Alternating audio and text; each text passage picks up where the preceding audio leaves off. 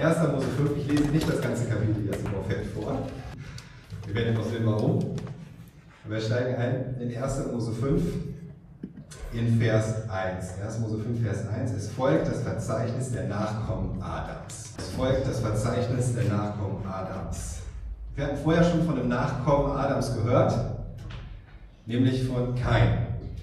Kain hatte seinen Bruder Abel ermordet und wurde selbst so dann der Ursprung einer Linie von Menschen, wie wir letztes Mal gesehen haben, die von Gott nichts mehr wussten und auch gar nichts wissen wollten und stattdessen ihre Gaben und ihren Eifer und alles, was Gott ihnen mitgegeben hatte, eingesetzt haben, um gesellschaftliche, wirtschaftliche, künstlerische, technologische Fortschritte zu erzielen. Und sie erreichten viel in Sachen Fortschritt, haben wir gesehen, aber es half ihnen wenig. Es half ihnen wenig in ihrer Gottlosigkeit, es half ihnen wenig in ihrer Gottesferne, das irgendwie zu füllen, das irgendwie auszugleichen, mit ihrem eigenen sündigen Herzen besser zurechtzukommen. Für all das hat es ihnen nichts geholfen. Genauso wie aller Fortschritt, den wir auch heute noch haben, schön und gut ist und, und viele Dinge davon wirklich angenehm und hilfreich und trotzdem in diesen Punkten dies, diese Lücke der Gottesferne zu füllen, uns irgendwie zu helfen, mit unserem sündigen Herzen besser zurechtzukommen, dafür hilft es uns nichts. Wir haben ja gesehen, im Gegenteil, der erste Mörder gründete die erste Stadt und sein Nachfahre ein paar Generationen später nutzte dann so die Errungenschaften seiner Söhne, um auf ganz poetische Art und Weise seine tiefe Menschenverachtung zum Ausdruck zu bringen und seine Gewalttätigkeit Selbstzentriertheit. Das alles sehr anschaulich zu machen. Und es endet im Grunde damit, dass wir sehen, der Mensch steht im Mittelpunkt und es schadet dem Menschen. Der Mensch steht im Mittelpunkt und es schadet dem Menschen. Die Menschen sind am Ende diejenigen, die darunter leiden müssen, wenn der Mensch selbst im Mittelpunkt steht. Aber Kain und Abels war nicht das Ende der Geschichte. Es gibt auch noch andere Nachkommen Adams. Adam und Eva bekamen noch einen Sohn, Seth. Und was aus ihm und seinen Nachkommen wurde, das ist der Beweis für Gottes Treue. Das ist der Beweis dafür, dass Gott seine unbegrenzten Fähigkeiten nutzt, auch wenn die gottlosen Menschen ihre Fähigkeiten nutzen. Aber Gott nutzt seine unendlichen Fähigkeiten, um die, die Verheißung, die er gegeben hat, wahrzumachen.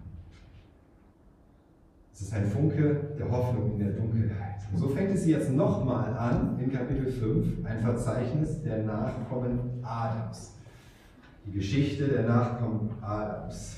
Und da geht es weiter. Als Gott den Menschen schuf, gestaltete er ihn als Abbild von sich. Er schuf sie als Mann und Frau. Und dann segnete er sie und gab ihnen noch am Tag ihrer Erschaffung den Namen Mensch oder Adam. Mensch. Das ist Adam, der steht. Jetzt fragst du dich vielleicht, warum wird das hier nochmal wiederholt? Das wissen wir doch schon. Das steht ja im Grunde schon genauso in 1. Mose 1, Verse 27 und 28. Und trotzdem wird es hier jetzt nochmal gesagt. Es wird hier nochmal deutlich formuliert. Erstens, der Mensch ist nach dem Bild Gottes geschaffen. Er ist nach dem Bild Gottes geschaffen. Das hat sich auch weder durch den Sündenfall von Adam und Eva noch durch die gottlose Entwicklung der Linie Kains in irgendeiner Weise geändert. Der Mensch ist immer noch nach dem Ebenbild Gottes geschaffen, so wie wir es eben auch im Zeugnis gehört haben. Und das ist wichtig. Denn diese Ebenbildlichkeit Gottes, mit, dass wir nach Gottes Bild geschaffen sind, das ist mehr als einfach eine Feststellung eben davon, wie wir irgendwie sind, sondern es ist ein bewusster Ausdruck der Berufung des Menschen. Die Berufung, die von Gott kommt, nämlich die Berufung, hier auf der Erde Stellvertreter Gottes zu sein. Das ist die Berufung des Ebenbildes Gottes hier auf der Erde. Deswegen wurden wir so gemacht, als seine Repräsentanten. Und deswegen gilt immer noch diese Berufung, die Gott auch den ersten Menschen mitgegeben hatte. Herrsche in meinem Namen. Erfreue dich an meiner Schöpfung. Mach sie dir untertan und pflege sie zu meiner Ehre. Das war diese Berufung und die gilt immer noch. Und deswegen wird das hier wiederholt und nochmal klar gemacht, weil man das, all dem, was man da gelesen hat, von Kain, was er getan hat und seine Nachkommen, Und wozu das schließlich geführt hat, man denken könnte, na, das ist jetzt wohl lange hinfällig mit dieser Ebenbildlichkeit Gottes und was das ursprünglich bedeutete. Aber nein, es ist immer noch genauso gültig und es ist wichtig für das, was danach kommt. Und was wir auch sehen, was auch wieder damit einhergeht, ist die Erschaffung des Menschen als Mann und Frau. Auch das wird wiederholt. Zwei biologische Geschlechter, die beide für sich und zusammengenommen das Ehebild Gottes widerspiegeln.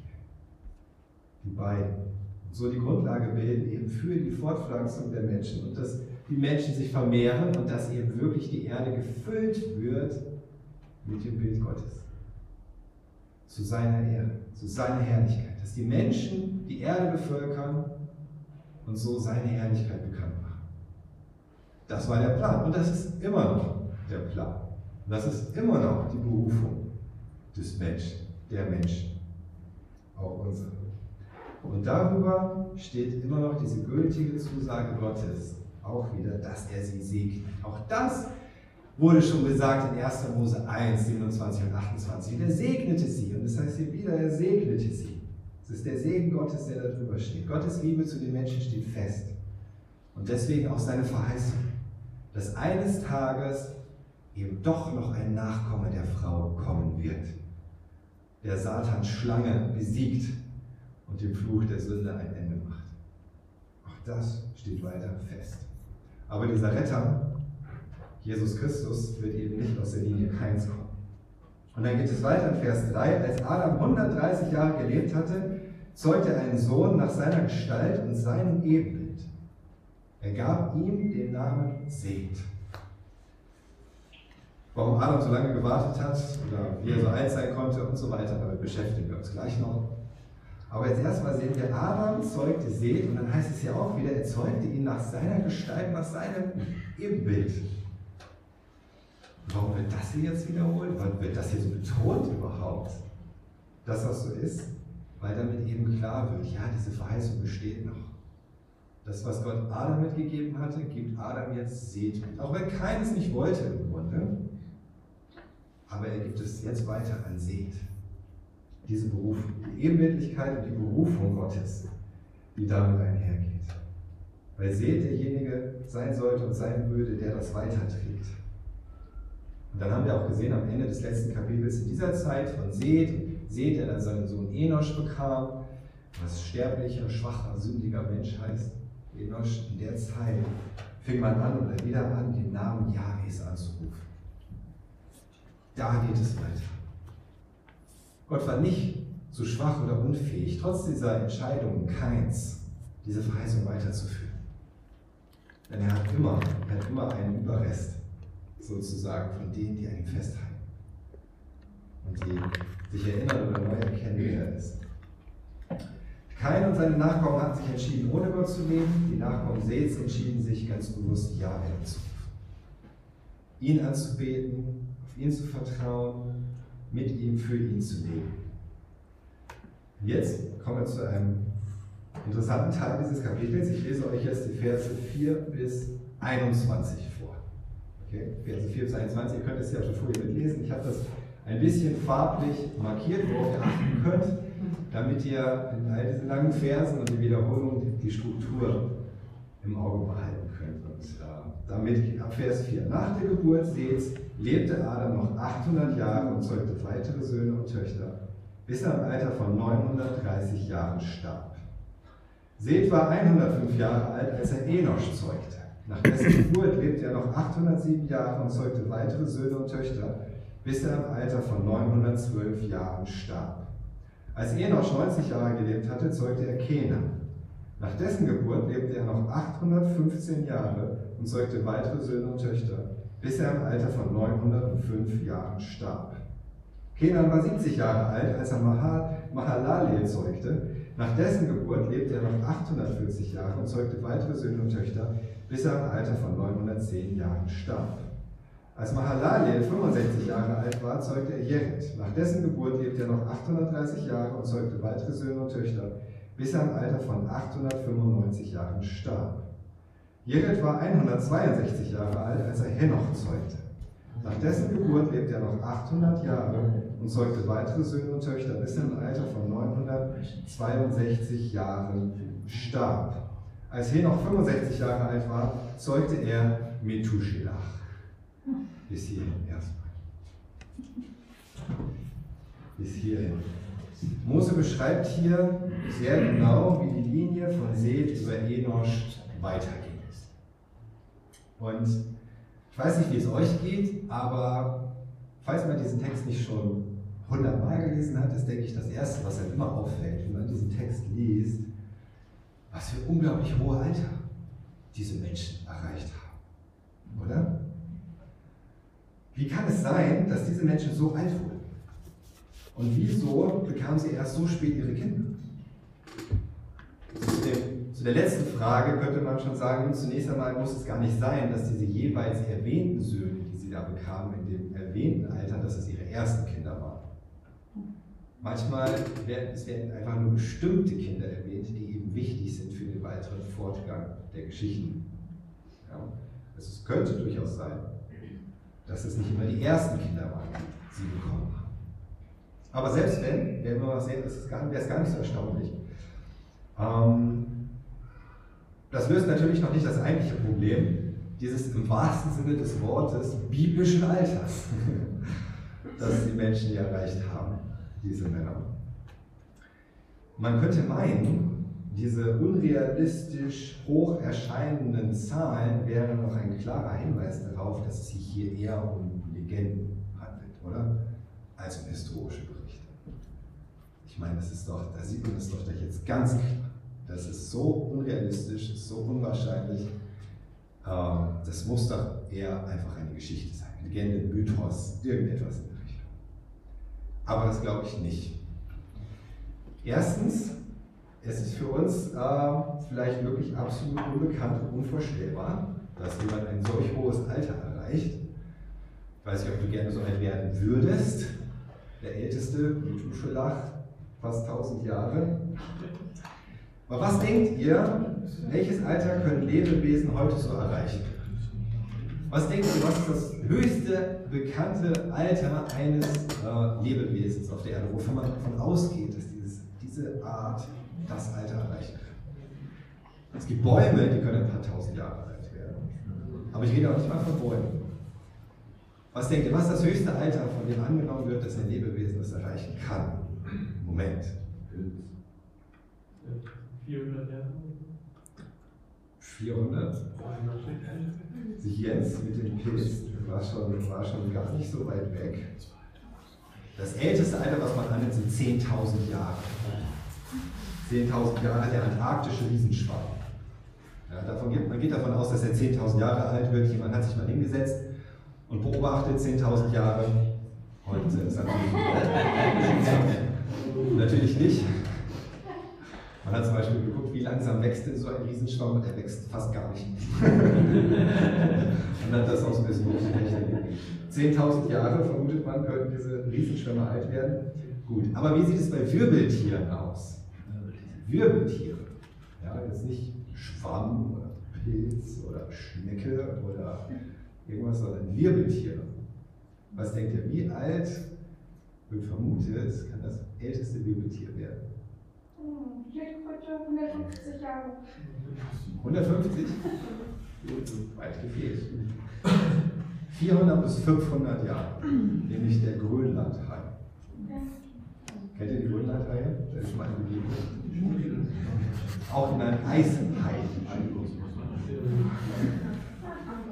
Man weiß nicht genau, wie alt die Haie werden können. Man kann es an der Größe abschätzen, weil sie halt wachsen und sie wachsen sehr langsam. Und wenn man dann ein Exemplar gefunden hat, das sehr lang ist, kann man zurückrechnen, plus minus 100 Jahre Ungenauigkeit, dass dieses Tier, das größte, was man bisher gefunden hat, über 500 Jahre alt sein könnte. Über 500 Jahre können werden. Und auch wenn er Eishai heißt, liegt nicht daran, dass er jetzt davon 400 Jahre eingefroren ist. so, so einfach ist es nicht. Also es gibt heute noch Tiere, die so alt werden können. Und dieser Hai, wie gesagt, wächst sehr langsam. Wisst ihr, ab welchem Alter dieser Hai geschlechtsreif wird? Und das relativ sicher. Frühestens mit 150 Jahren. Das ist ein ziemlich einsames Leben. Frühestens nach 150 Jahren kann dieser Hai überhaupt anfangen, sich zu vermehren. Was natürlich passt zu der langen Altersspanne. Nicht wahr? Und was dann auch wieder das tatsächlich durchaus realistisch macht, wenn die Altersspanne der Patriarchen, dieser ersten Menschen so lang war, warum sollten sie dann früher als nach 100 Jahren ihre Kinder bekommen?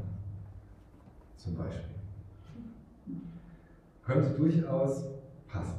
Im Vergleich zu diesen Haien waren die Nachkommen Adams frühreif. Ja, Im Alter, wo sie ihre Kinder bekommen haben. Aber wenn diese Haie so alt werden können, offensichtlich so langsam altern, warum sollte es nicht bei den ersten Menschen vor tausenden von Jahren ähnlich gewesen sein? Was würde das kategorisch ausschließen? Es ist zum Beispiel auch möglich, dass das Klima vor der Sintflut komplett anders war, als es heute ist. Es könnte sein, dass es vor der Sintflut gar nicht geregnet hat, sondern es einfach ein konstant warmes, feuchtes Klima war. Was vielleicht wesentlich angenehmer war. Es gab wesentlich weniger Infektionskrankheiten als heute. Und die Gene waren auch immer noch wesentlich besser sind alles Dinge, die dazu beitragen können, dass die Menschen so alt geworden sind. Wir wissen es nicht. Aber vor allem müssen wir bedenken, dass selbst heute noch nicht klar ist, wie Altern eigentlich funktioniert. Also bevor wir sagen, das kann gar nicht sein, dass Menschen so alt wurden, müssen wir erstmal genau erklären können, warum werden denn Menschen heute so alt, wie sie werden. Und das weiß man immer noch nicht. Ich habe euch ein Zitat mitgebracht von Wikipedia. Da heißt es, Altern ist ein physiologischer Vorgang, ein elementarer Bestandteil des Lebens aller höheren Organismen und eines der am wenigsten verstandenen Phänomene der Biologie. Allgemein ist die Annahme akzeptiert, dass eine Reihe verschiedener hochkomplexer, vielfach ungeklärter Mechanismen für das Altern verantwortlich sind. Das ist ja schon mal schön, dass man das so sich einig ist. Ja, das ist verschiedene, hochkomplexe, vielfach ungeklärt, aber darüber ist man sich wenigstens einig. Ja. Und äh, dann heißt es auch, bis heute gibt es keine wissenschaftlich akzeptierte, umfassende Antwort darauf. Also, ich denke nicht, dass es unwissenschaftlich sein muss, dass diese Menschen damals so alt wurden. Im Gegenteil, es ist doch interessant, dass uns gerade ausgerechnet hier die Bibel, das Wort Gottes, diese Altersspannen nennt. Das ist bei ganz vielen Geschlechtsregistern, die später kommen, zum Beispiel in den Königbüchern, Chronikbuch zum Beispiel, findet man keine Altersangaben mehr zu all den verschiedenen Abstammungen und wann derjenige dann sein Kind bekommen hat und so weiter. Viel, viel weniger als hier. Hier bekommen wir so genaue Angaben. Und das macht den Text glaubwürdiger, nicht unglaubwürdiger. Auch wenn wir das nicht erklären können, warum die ersten Menschengenerationen deutlich langsamer gealtert sind, deutlich älter werden können, wir können natürlich keine letztendliche Antwort darauf geben. Aber gerade diese Verwendung von Jahreszahlen zeigt uns, dass dieser Text historisch gemeint ist und eben nicht wie eine Sammlung von Legenden, mystischen Dingen. Die Bibel macht an vielen Stellen immer wieder genaue zeitliche Angaben. Und das macht sie gerade so zuverlässig. Im Gegensatz zu eigentlich allen anderen religiösen oder heiligen Büchern. Die Bibel gibt zeitliche Angaben, gibt Ortsangaben, gibt Namen, Verbindungen, um sich überprüfbar zu machen.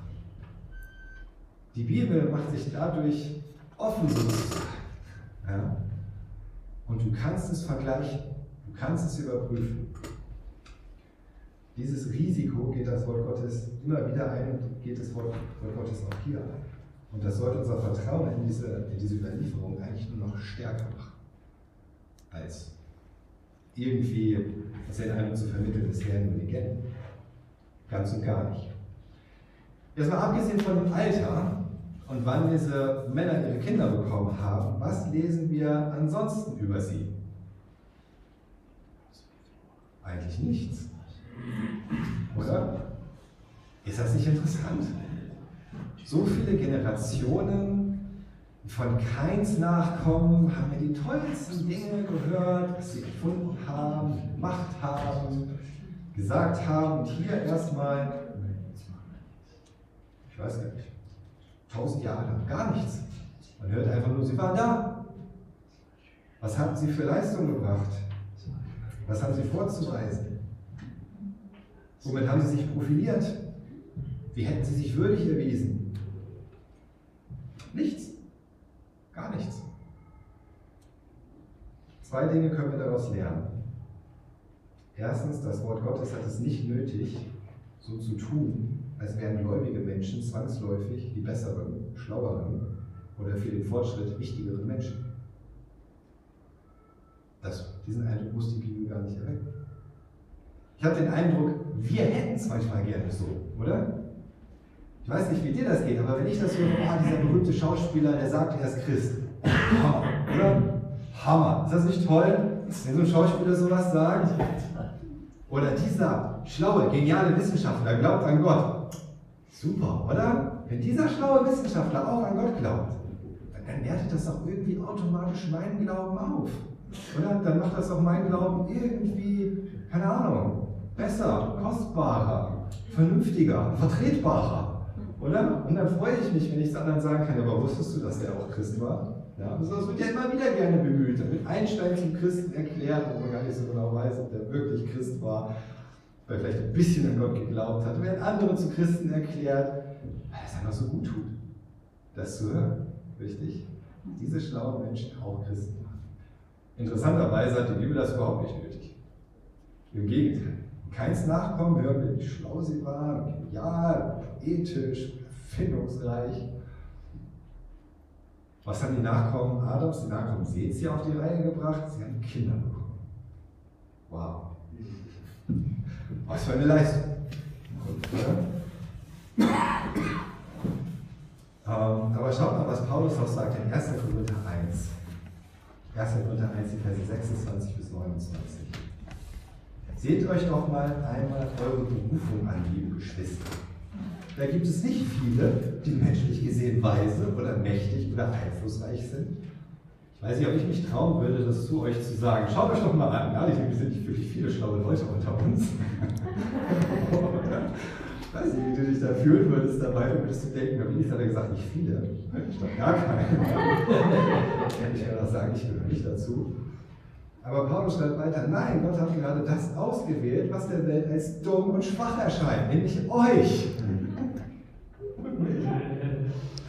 um die Weisen und Mächtigen zu beschämen.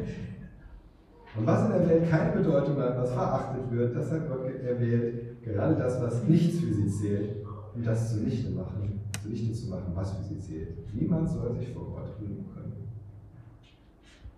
All diese Nachkommen Seths konnten sich nicht vor Gott rühmen. Und darum geht es ja auch gar nicht. Es geht ja nicht darum, dass diese Nachkommen Seths irgendwie besser, schlauer, stärker, schöner, erfolgreicher gewesen wären als die Nachkommen Keins. Darum geht es nicht. Darum geht es nie bei denen, die zu Gott gehören. Die an ihn glauben, die ihm folgen, die im Namen Jahres annehmen. Aber was sie getan haben, offensichtlich, war das, was sie selbst von ihren Eltern empfangen haben, weiterzugeben. Treu weiterzugeben an die nächste Generation. Das ist ihre Leistung. Einfach treu sein. Sie haben den Glauben empfangen, sie haben den Glauben gelebt. Was das bedeutet, sehen wir gleich noch. Sie haben den Glauben weitergegeben. Und das reicht. Das war genug. Mehr braucht es nicht. Um diese Berufung, die Gott ihnen gegeben hatte, zu erfüllen und mit dazu beizutragen, dass schlussendlich irgendwann aus dieser Linie der Retter kommt der wirklich, wirklich etwas verändert auf dieser Welt, für die gesamte Menschheit in Ewigkeit. Wow. Also wann immer du denkst, was habe ich schon vorzuweisen, ja? was wird man später von mir erzählen, was wird auf meinem Grabstein stehen, was werden sie bei meiner, bei meiner Beerdigungsrede sagen, vielleicht einfach nur, sie lebte. Und jetzt nicht mehr, aber sie lebte mit Gott. Das reicht. Mehr brauche ich nicht. Mehr brauchst du nicht. Mehr braucht Gott nicht. Und dann kommen wir zu einem Mann, in dessen Leben sich dann in voller Entfaltung zeigte, was möglich ist, wenn Menschen von ganzem Herzen Gott lieben. Vers 22. Nach, dessen, nach Methuselachs Geburt lebte er, lebte Henoch noch 300 Jahre mit Gott und zeugte weitere Söhne und Töchter, bis er 365 Jahre alt war. Henoch hatte beständig mit Gott gelebt und dann war er plötzlich nicht mehr da, weil Gott ihn weggenommen hatte. Das heißt hier, Henoch bekam einen Sohn, Methuselach, und dann passiert etwas Ungewöhnliches. Dieser Henoch ist ein Mysterium, oder? Da sieht man diese ganze Liste, ah, ja, Kind gekriegt gestorben, so gekriegt gestorben, und dann einmal, ist er dieser Henoch. Das heißt, er lebt mit Gott. Auf einmal war er nicht mehr da, weil Gott ihn weggenommen hat. Es gibt zwei Menschen in der Bibel, zwei Menschen, die niemals sterben mussten. Henoch und Elia. Auch Elia, Elia heißt, er wurde in den Himmel aufgehoben. Nur diese zwei. Dieser Henoch taucht hier auf einmal auf. Das heißt, er lebte mit Gott. Wörtlich, er wandelte mit Gott. Er ging mit Gott. Vers 22 und Vers 24. Schon von Anfang an? Vielleicht nicht. Es scheint so, als wäre gerade die Geburt seines Sohnes Methuselach der Auslöser für ihn gewesen. Denn wörtlich heißt es, und Henoch wandelte mit Gott, nachdem er Methuselach gezeugt hatte. Noch 300 Jahre und zeugte Söhne und Töchter. Das ist in Verbindung gebracht. Und es sieht so aus, dass diese, diese Geburt seines Sohnes, wenn das vielleicht auch häufig so ist, etwas radikal radikal ausgelöst hat. Bei diesem Henoch. Vielleicht war die Geburt dramatisch. Vielleicht erlebte Henoch ein Wunder Gottes, dass, sodass gerade noch mal alles gut ging. Vielleicht hatte er aber auch in diesem Moment eine, eine Erfahrung, Vater zu werden, die ihm erst gezeigt hat, wie Gott ja die Menschen lieben muss. Was ihm erst offenbart hat, wie sehr Gott ihn auch liebt. Sodass er sich entschied, beständig mit ihm zu leben. Vielleicht hat er auch eine übernatürliche Offenbarung einfach bei der Geburt von dem, was kommen wird. Denn der Name Methuselach kann übersetzt werden, wenn er stirbt, wird es gesendet. Und genau im Jahr dann seines Sohnes Methuselach kam die Sintflut. Interessanterweise. Was auch immer es war, es hatte Henoch in sein Leben nachhaltig und tiefgreifend verändert, sodass es für ihn offenbar noch einen Sinn, einen Zweck im Leben gab. In allem als Mensch, als Mann, als Ehemann, als Vater, im Alltag mit Gott gehen. Für ihn leben. Und jetzt fragst du dich vielleicht, hoffentlich, aber was heißt das denn genau? Was heißt das denn genau? Was sollen wir uns darunter vorstellen? Und vor allem, soll das bedeuten, dass es möglich war, allein durch ein perfektes Leben mit Gott so gerecht zu sein von Gott, dass ein selbst der Tod nicht mehr treffen konnte? Dass man direkt in den Himmel kommen konnte? Und wenn das damals so war, ist das vielleicht heute auch noch so? Oder? Gibt es also doch so einen Weg der Werksgerechtigkeit sozusagen? Wenn man? Keineswegs. Das Wort Gottes gibt uns einen besseren Einblick. In Hebräer 11, Vers 5. Hebräerbrief, Kapitel 11, Vers 5. Da wird hier noch aufgeklärt. Da heißt es, aufgrund des Glaubens wurde Henoch von Gott aufgenommen, ohne sterben zu müssen. Niemand konnte ihn mehr finden, weil Gott ihn weggenommen hatte. Bevor die Schrift von diesem Geschehen berichtet, stellt sie ihm das Zeugnis aus, dass sein Leben Gott gefallen hat. Henochs Leben hat Gott gefallen. Das wird offensichtlich daran, dass Gott ihn so in bemerkenswerter Art und Weise zu sich holte, entrückte, statt ihn sterben zu lassen, wie alle anderen Menschen. Henochs Leben gefiel Gott. aber eben nicht wegen seiner Tat, nicht wegen seiner Tat, sondern, wie heißt es hier, aufgrund des Glaubens. Aufgrund seines Glaubens. Was heißt das dann Glauben? Was, was glaubte denn Herr noch? Und da geht es weiter hier in Vers 6. Aber ohne Glauben ist es unmöglich, Gott zu gefallen. Wer zu Gott kommen will, muss glauben, dass es ihn gibt und dass er die belohnt, die ihn aufrichtig suchen. Der Schreiber des Hebräerbriefs gebraucht hier Henoch und den Glauben Henochs als Beispiel, um zu zeigen, wie überhaupt der einzige Weg ist, Gott zu gefallen. Nämlich nicht durch das, was wir tun, sondern allein durch den Glauben. Und wie dieser Glauben beschaffen sein muss, was der Inhalt dieses Glaubens ist. Nämlich glauben, dass es ihn gibt, glauben, dass es Gott gibt, dass Gott ist, wie es heißt. Auch wenn ich ihn nicht sehen kann, auch wenn es unwahrscheinlich erscheint, auch wenn, ich, wenn mich die meisten anderen Menschen dafür auslachen können. Glauben, dass er da ist. Das war auch der Glaube von Henoch, auch nach so vielen Generationen und so vielen Hunderten von Jahren, seitdem seine Ur-Ur-Urahnen schon aus dem Paradies vertrieben worden waren, glauben, dass er ist. Und auch damals zur Zeit Henochs war es ja offenbar nur noch diese eine Linie des gesamten Menschheitsgeschlechts, die an Gott festhielt. Nur diese eine Linie. Aber Henoch glaubte. Er glaubte, dass Gott da ist. Und nicht nur das, er glaubte vor allem, dass dieser Gott die belohnt, die ihn aufrichtig suchen wirklich, dass Gott ein Belohner ist für die, die ihn aufrichtig oder die ihn eifrig andauern, ausdauern, suchen. Mit anderen Worten, es ist nicht umsonst. Auch das ist ein Teil des Glaubens. Es ist nicht immer offensichtlich und manchmal scheint sogar das Gegenteil der Fall zu sein. Oder manchmal sieht es so aus, als würde der Glaube sich gar nicht lohnen. Aber alles festhalten und ich weiß nicht, ob du schon mal zu Gott gebetet hast, gesagt hast, ich suche dich, Gott, aber warum segnest du mich denn nicht? Warum segnest du meine Unternehmung nicht? Warum habe ich offenbar keinen Erfolg? Warum finde ich nicht die Frau meines Lebens? Warum finde ich keinen Job? Warum macht mein Auto schon wieder die Grätsche? Warum fühlt sich mein Leben überhaupt nicht leichter an als damals, bevor ich zum Glauben gekommen bin? Vielleicht hast du solche Fragen schon mal gestellt. Wo ist denn der Lohn des Glaubens? Der Lohn wird wiederum im Glauben empfangen.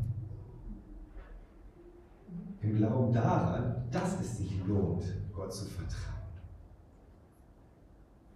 Diesen Schritt zu machen, diesen, diesen Vertrauensvorschuss zu investieren, zu sagen, ich glaube, dass es sich lohnt, zu glauben, dass es sich lohnt.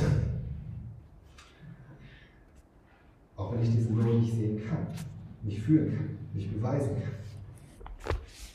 Bin ich bereit, geduldig zu sein, zu vertrauen? Bist du bereit, geduldig zu sein, zu vertrauen, dass es mehr gibt als das, was du sehen kannst, mehr als das, was du wahrnehmen kannst? Zu vertrauen, dass dein Vater im Himmel gute Gründe hat, das eine zu tun und das andere zu lassen. Gestern bei dem Frauentag, Heaven Rules, wunderbare Predigten und Zeugnisse dazu. Ich mal reingeguckt, so viel ich konnte, rein von zu Hause. Warum soll ich nicht Frauenkampf werden? Und dann noch eine Sache ist, vor allen Dingen in der ersten Hälfte, vielleicht könnt ihr es noch sehen auf YouTube, Heaven Rules Livestream. Gestern Abend war es noch da, ist weg. Ich habe es runtergeladen. Wenn ihr es haben wollt, sagt mir Bescheid. Die ganzen sechs Stunden. Aber so starke Zeugnisse davon, wie es sich lohnt, Gott zu vertrauen und ihn festzuhalten und zu erleben am Ende doch Rules, der Himmel regiert. Auch in den schlimmsten Momenten deines Lebens. Er regiert. Und deswegen lohnt es sich, an ihm festzuhalten. Dass er mächtig genug ist, auch das scheinbar Ausweglose oder Sinnlose oder Schmerzhafte in etwas zu verwandeln, das mich spätestens in der Ewigkeit ihn von ganzem Herzen preisen lässt. Spätestens dann.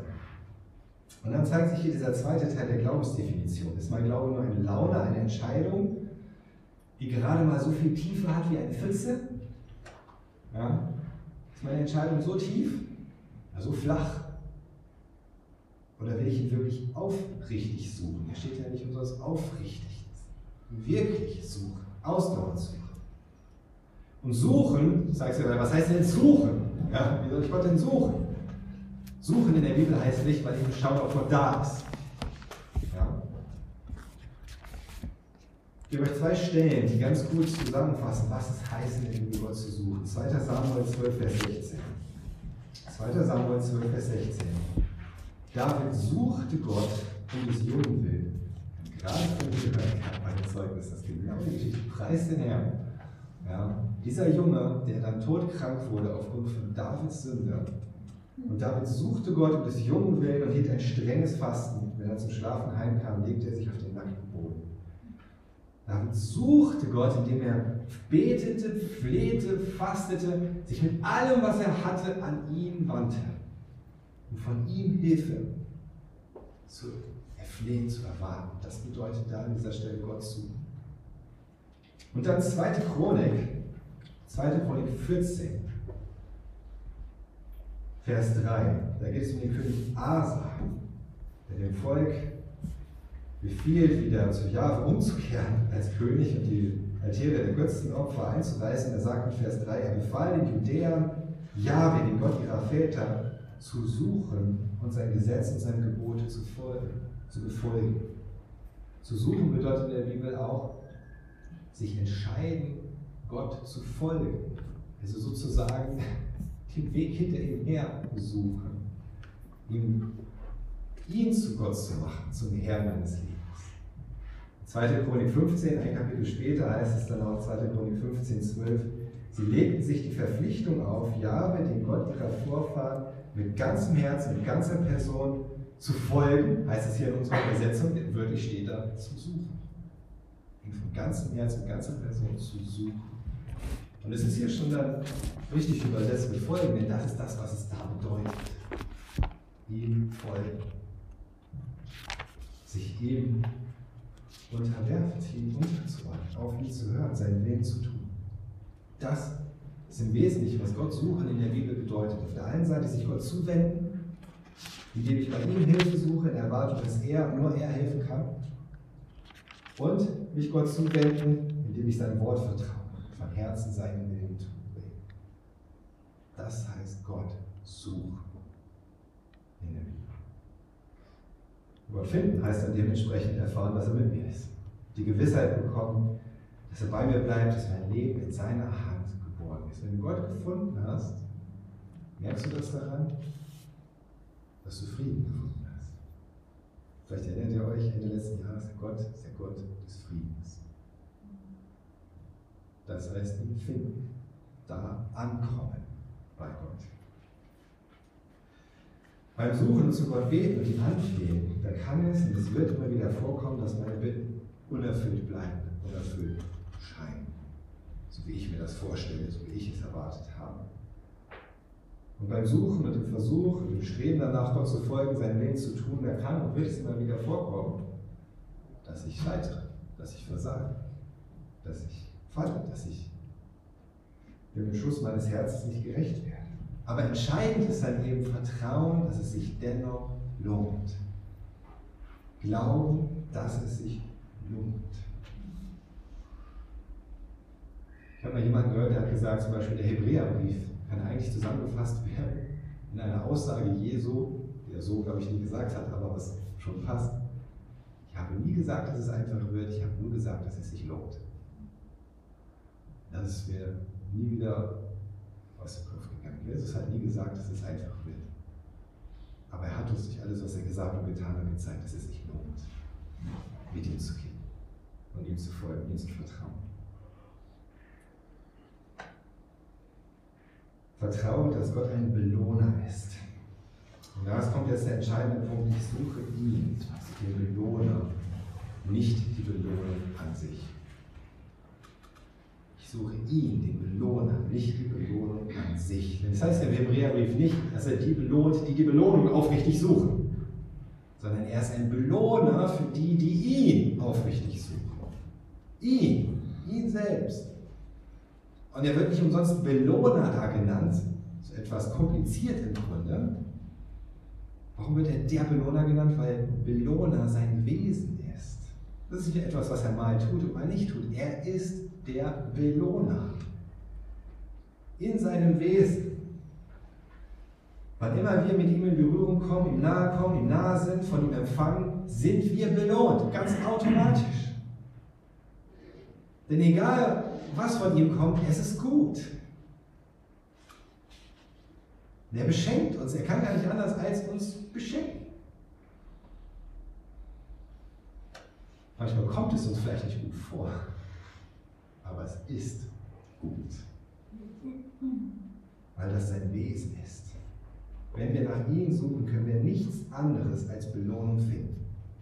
Wenn du nach Gott suchst, kannst du nichts anderes als Belohnung finden. Und er wird zu unserem kostbarsten Schatz. Wer ihn sucht, wird ihn finden. Und er selbst ist der Belohner und die Belohnung. Und das wusste Henoch. Und Henoch wusste noch etwas im Gegenzug, nämlich, dass denen, die ihn suchen, ist Gott ein Belohner. Und es geht gar nicht anders, aber auch den anderen, die ihn nicht suchen, ist ein Bestrafer. Auch das geht nicht anders. Und in Judas 14, Judas 14 und 15, Judas hat nur ein Kapitel. Judas, Verse 14 und 15, da geht, es auch um Das ist schon Henoch, der Nachkomme Adams in siebter Generation, hat ihnen, nicht denen, die ihn nicht suchen, diese Strafe angekündigt. Passt auf, der Herr kommt mit Abertausenden, die alle zu ihm gehören, und wird Gericht halten. Er wird all die Gottlosen von ihrer Auflehnung gegen ihn überführen und sie für ihr bösartiges Treiben und ihr gottloses Reden strafen. Es geht gar nicht anders. Dieser Ausspruch hier, das, was Judas hier zitiert, das findet man auch im sogenannten Henoch-Buch oder im ersten Buch Henoch. Das ist kein Teil der Bibel. Ich glaube auch nicht, dass der Großteil des ersten Buchs Henochs von Henoch ist. Das ist entstanden zwei Jahrhunderte vor Christus ungefähr, wie es aussieht. Aber hier bestätigt uns dass dieser Teil, dieser Ausspruch ist wirklich von Henoch, der sich dann in diesem Buch wiedergefunden hat. Und für Henoch war Gott nicht selbst nicht der Bestrafer, sondern der Belohner. Aber Henoch weiß, entweder ich suche Gott und ich finde Belohnung, oder ich suche ihn nicht. Und es kann gar nichts anderes geben als den Zorn Gottes. So wie es auch heißt Johannes 3, nach dem berühmten Vers 3,16.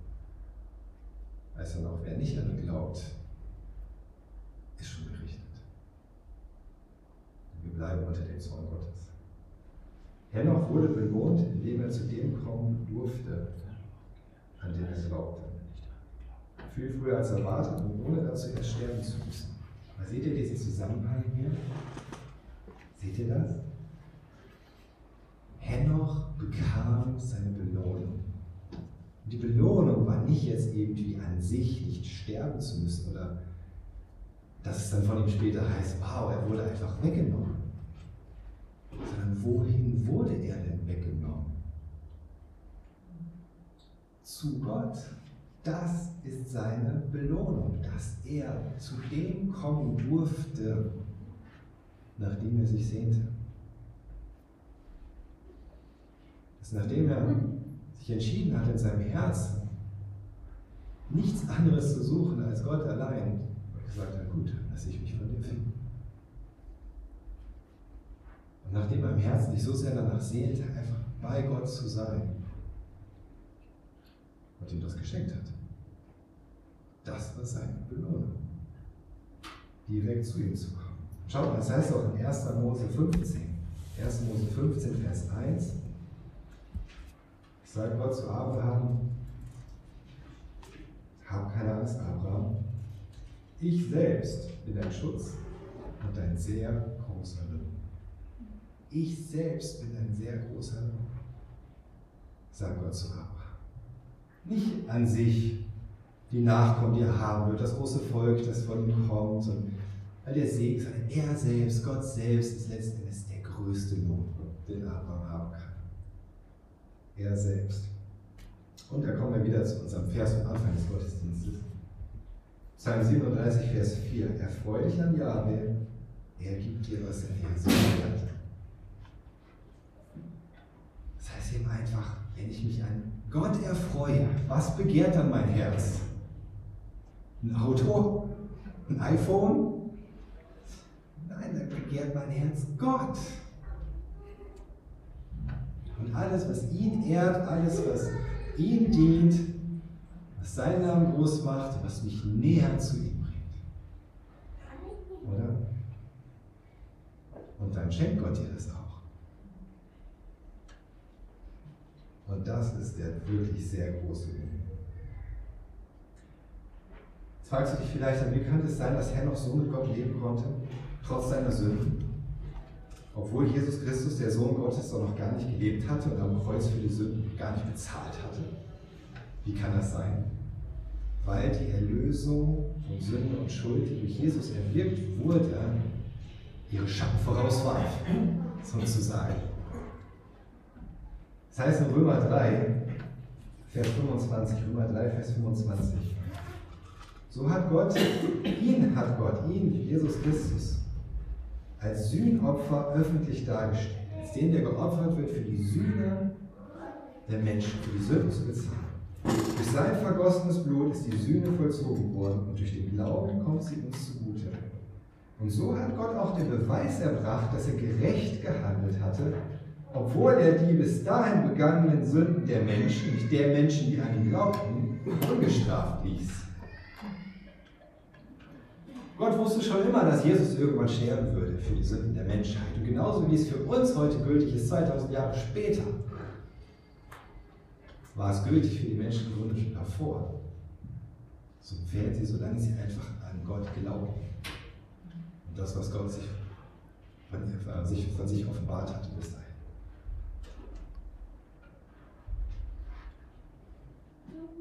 Das heißt, Henoch, selbst der Glaube Henochs konnte allein deswegen ein Glaube sein, der rettet, weil sein eigener Nachfahre irgendwann, Jesus Christus,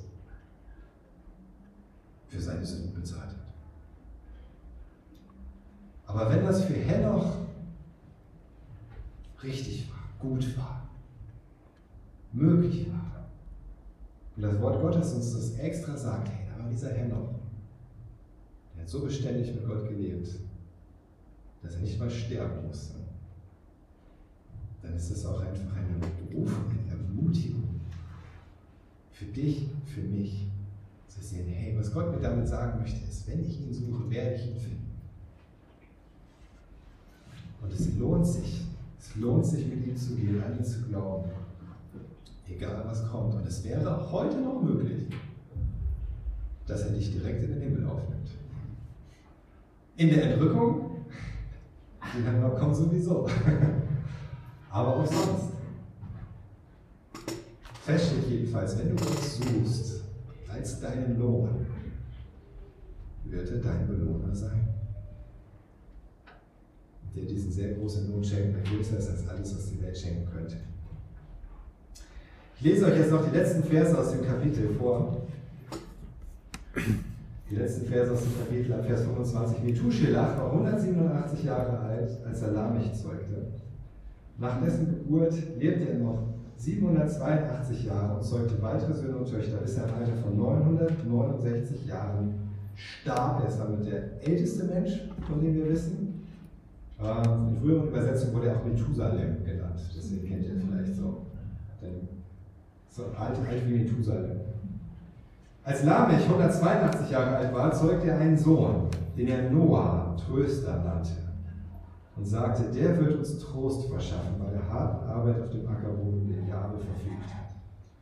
Nach Noahs Geburt lebte Lamech noch 595 Jahre und zeugte weitere Söhne und Töchter, bis im Alter von 777 Jahren starb. Von seinem 500. 500. Lebensjahr zeugte Noah, Sem, Ham und Japhet. Über Noah werden wir natürlich noch ausführlicher reden. Aber zum Abschluss möchte ich euch noch eine Sache hinweisen. Und zwar auf, äh, darauf, wie man in dieser Geschlechterfolge von Seth bis Noah das Evangelium finden kann. In dieser Geschlechterfolge. Ich habe das von Roger Libby und ich, äh, ich finde es sehr, was sehr eindrücklich. Zunächst einmal muss man wissen, diese Namen haben ja Bedeutung. Manchmal ist nicht ganz sicher, was es bedeutet, oder es gibt verschiedene Möglichkeiten, es zu übersetzen. Aber Adam zum Beispiel heißt Mensch.